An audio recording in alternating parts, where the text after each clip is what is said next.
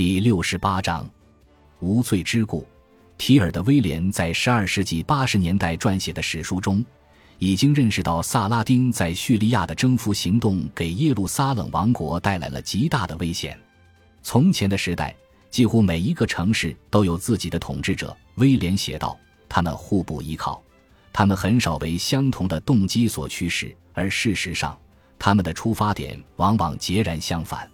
但是现在，既然上帝旨意如此，无国之邻。”皆成一人之天下。苏丹已经在拉丁诸国周围打造出一个穆斯林包围圈，拉丁诸国唯一可逃的出路就是海上。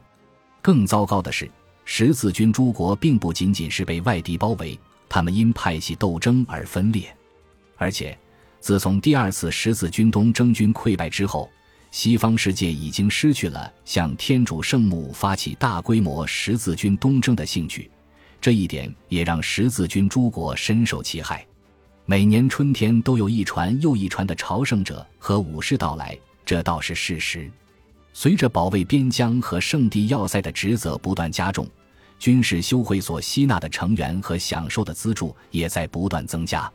而大领主们也会时不时的来到东方，发起私人性质的小型十字军东征，例如佛兰德伯爵阿尔萨斯的腓力。他于一千一百七十七年来到东方，为自己的罪恶赎罪。他把自己不贞的妻子伊丽莎白的姘头用狼牙棒打死，然后将尸体头朝下扔进厕所。但所有这些犹如杯水车薪，只能勉强维系十字军国家的生存。而且，即便如此，法兰克人的领土仍不时的缩减。尽管在尤金三世和克莱尔沃的圣贝尔纳于一千一百五十三年去世后。继任教皇屡屡宣布大兴十字军，但十字军运动的力量似乎流向了其他方向。在西班牙，教廷分别于一千一百五十三、一千一百五十七和一千一百七十五年授权发动十字军征战，而且同一时期至少六个军事修会创立，并得到教皇的允许在伊比利亚半岛运作，其中包括卡拉特拉瓦骑士团、圣地亚哥骑士团和阿尔坎塔拉骑士团。一七一至一七二年，教皇亚历山大三世在一道名为“灵魂改造五小时”的谕令中，授权对欧洲东北部的异教徒进一步发动十字军东征，明确了在欧洲打击异教徒将被视为一项与在巴勒斯坦和叙利亚打击穆斯林同等重要的事业。阿马尔里克在生前曾无数次写信给年迈的法兰西国王路易七世，恳请他率领另一支十字军重返东方。收复被努尔丁占领的失地，很明显，你的王国足够强大，可以受恩于上帝，从异教徒手中夺回失地。他写道。六个月后，他实际上近乎祈求法兰西国王回到东方。我们如同您头巾上的流苏，我们向陛下鞠躬，请不要犹豫，现在就出发。基督的土地现在需求甚广，问题成多。他并非唯一的求援者。耶路撒冷宗主教希拉克略在十二世纪八十年代给所有的大主教、主教、修道院院长、副院长、国王、公爵、伯爵，以及所有读到此信的神圣教会的子孙写信，警告说灾难和不幸无疑会迫使我们逃离并放弃耶路撒冷。但是，尽管有这些反复的警告，复兴十二世纪四十年代。遑论十一世纪九十年代的十字军精神，似乎从未得到进一步推动。正如第二次十字军东征所证明的那样，只有一场惊天动地的灾难，才能激起西方强国向圣地发起大规模的联合远征，并心甘情愿地承担其所带来的代价、痛苦和不确定性。实际上，希拉克略在其一一八四至一一八五年的欧洲之旅中，处处碰壁一事。已经象征着东方事物正在成为明日黄花。他此行随身带着圣母教堂、耶路撒冷城和大卫之塔的钥匙，准备邀请一位大人物来到耶路撒冷，一如安茹的福尔克之往事，待鲍德温四世死后将其选举为继业者。一月二十九日，这位宗主教将上述三把钥匙呈放在亨利二世的脚下。这位英格兰金雀花王朝国王、诺曼底公爵。安茹伯爵是富尔克国王的孙子，鲍德温三世和阿马尔里克的侄子。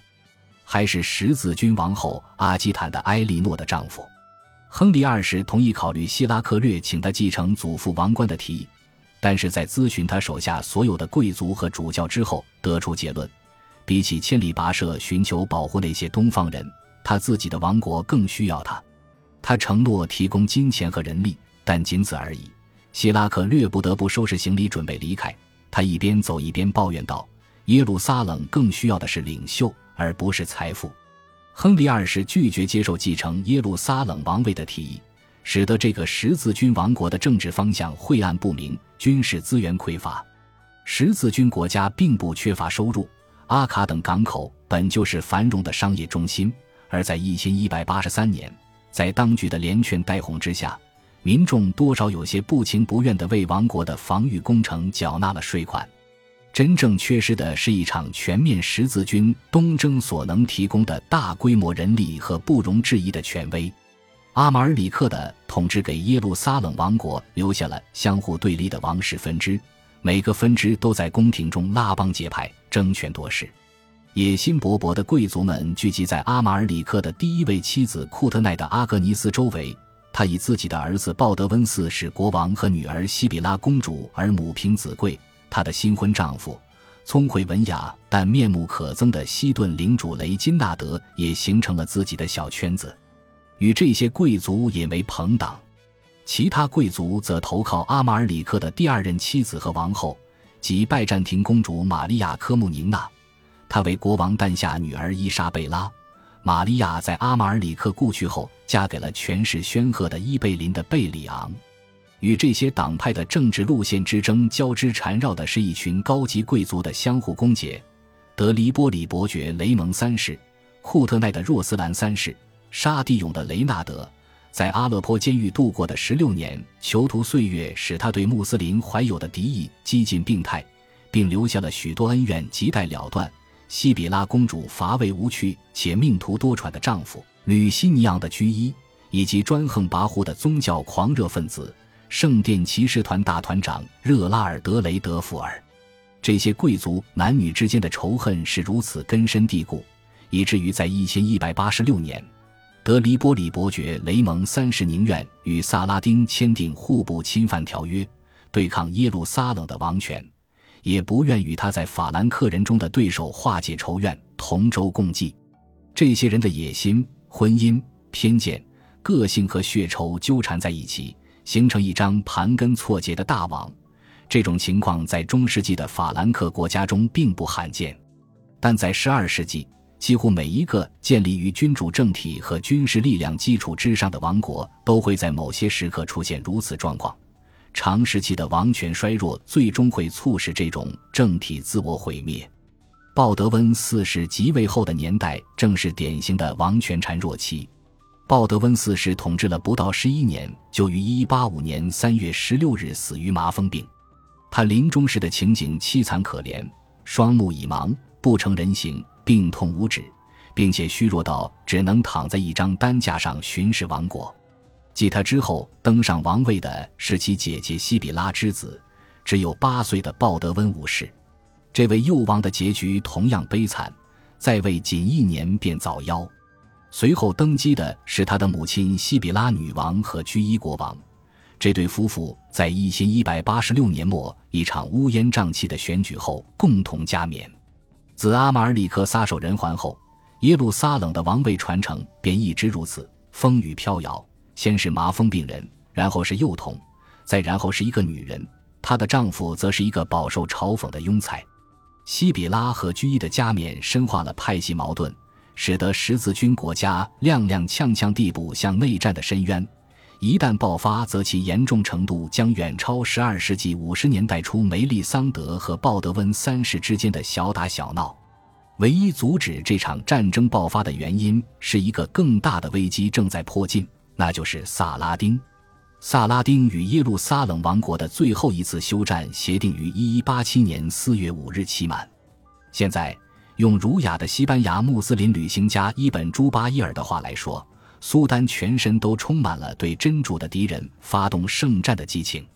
他无意再续合约，而且有充足的理由发动战争。其终极目标是尽可能占领所有的法兰克城堡和城市。沙地勇的雷纳德以最便利的形式将开战借口送上门来。这位前安条克亲王在一千一百七十六年从努尔丁的监狱中重获自由后，受封于卡拉克。这片从耶路撒冷穿过约旦河的地区被称为外约旦。一千一百八十六年的晚些时候，正是在卡拉克，雷纳德对一支从埃及前往大马士革的富有商队实施了一次愚蠢至极的抢劫行动。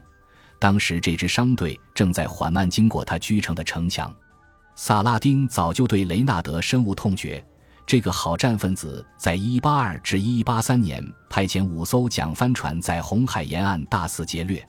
这支小舰队俘获或击沉商船和朝圣者的船只，据说其目标是奇袭麦地那，偷走穆罕默德的遗体。可恶的雷纳德在卡拉克的所作所为，使萨拉丁的复仇行动师出有名。感谢您的收听，喜欢别忘了订阅加关注，主页有更多精彩内容。